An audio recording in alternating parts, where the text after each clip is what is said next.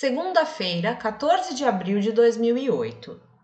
Capítulo 25 O amor é lindo. Jéssica. São quase duas horas da tarde e estou terminando meu almoço às pressas. Tive uma hora livre, da uma às duas, mas passei mais da metade desse tempo conversando ao telefone com a mãe de um paciente sobre uma emergência. Termino a salada de atum que trouxe para o consultório e faço um rápido bochecho.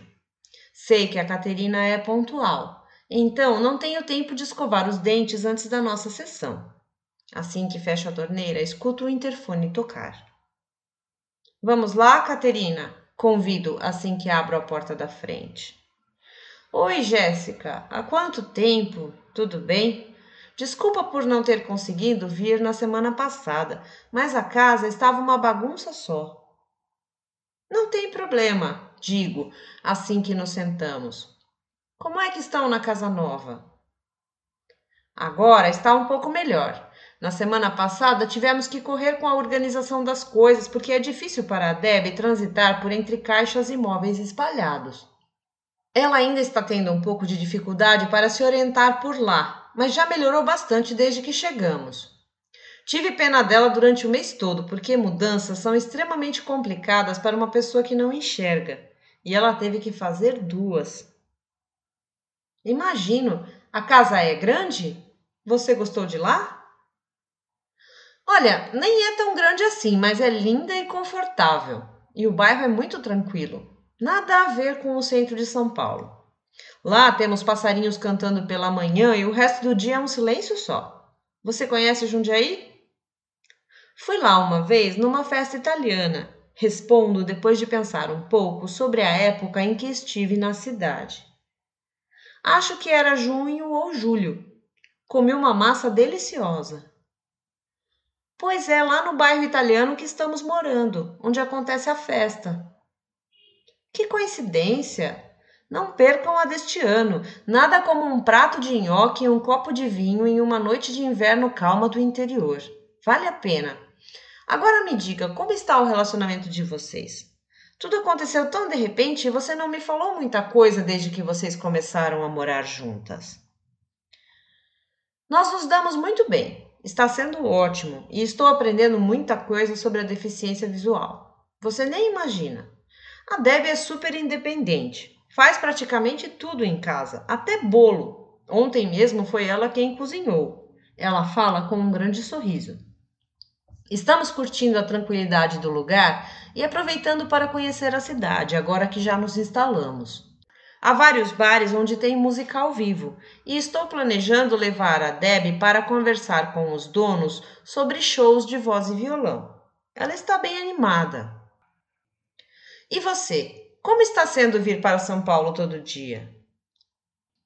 Tem o trânsito logo cedo no final da estrada para eu entrar na cidade mas como eu trabalho na Zona Oeste, não preciso circular muito pelos lugares mais movimentados. É claro que quando faço fotos de um evento, tenho que me deslocar nesse trânsito maluco, mas já estava habituada a isso antes. O fato é que compensa a viagem. São apenas 50 minutos de carro e a estrada de Jundiaí a São Paulo é muito boa. Que bom que está se adaptando. Eu também moro fora daqui e não me arrependo. Agora me fale sobre a vida de vocês juntas, o relacionamento. Você e a Debbie se dão bem? Muito, nem gosto de falar muito. Eu já te falei que ela é linda? Ela sorri e me contagia.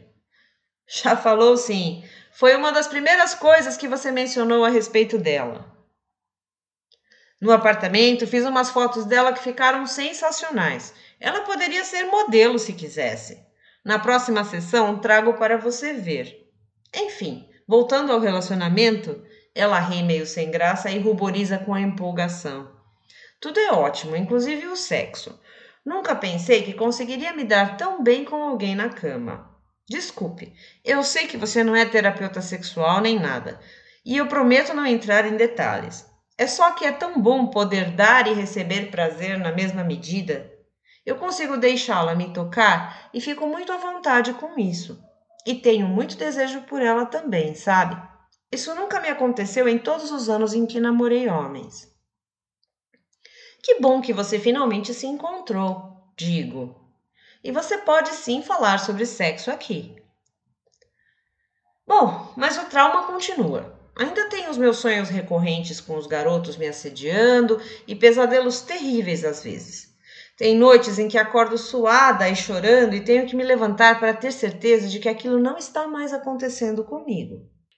Fumo um cigarro, bebo água, mas mesmo assim demoro para conseguir voltar a dormir. E o duro é que geralmente acordo a Deb com os meus gritos ou com o meu choro. Ela fica atordoada e sem saber o que fazer. Vocês têm conversado sobre isso ultimamente? Sim, o assunto acaba sempre vindo à tona, principalmente quando tenho pesadelos. No dia seguinte, ela quer saber o que pode fazer para me ajudar e se ela não é culpada por eu não ter superado o meu trauma. É um absurdo, mas ela fala isso. Não é necessário você ter relação sexual com um homem para superar esse trauma, Caterina.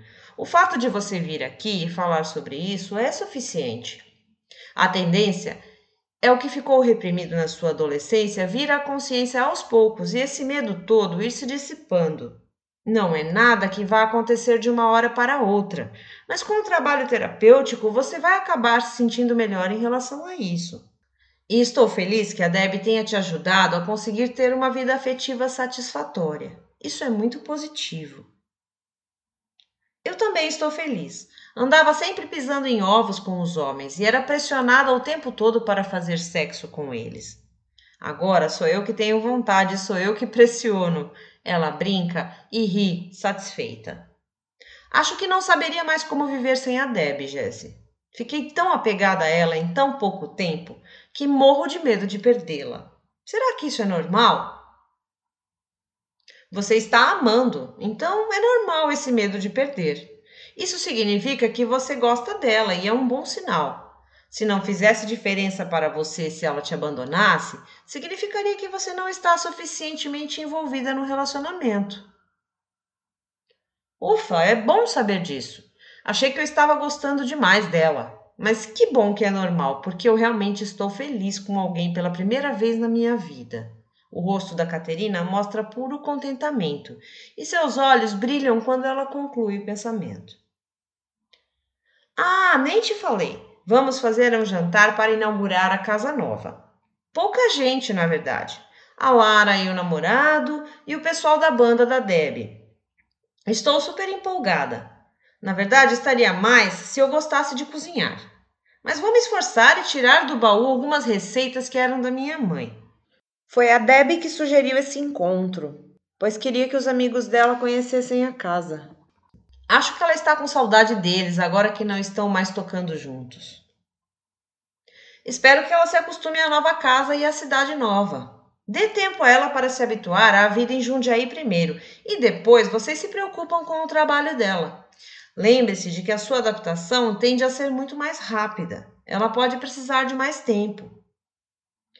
Pode deixar, não vou me esquecer disso, Jesse. Olha, muito obrigada pelas dicas e por me ajudar tanto. É o meu trabalho, Caterina. Enfim, nos vemos de novo na semana que vem? Pode ser no mesmo horário? Claro. Te espero então.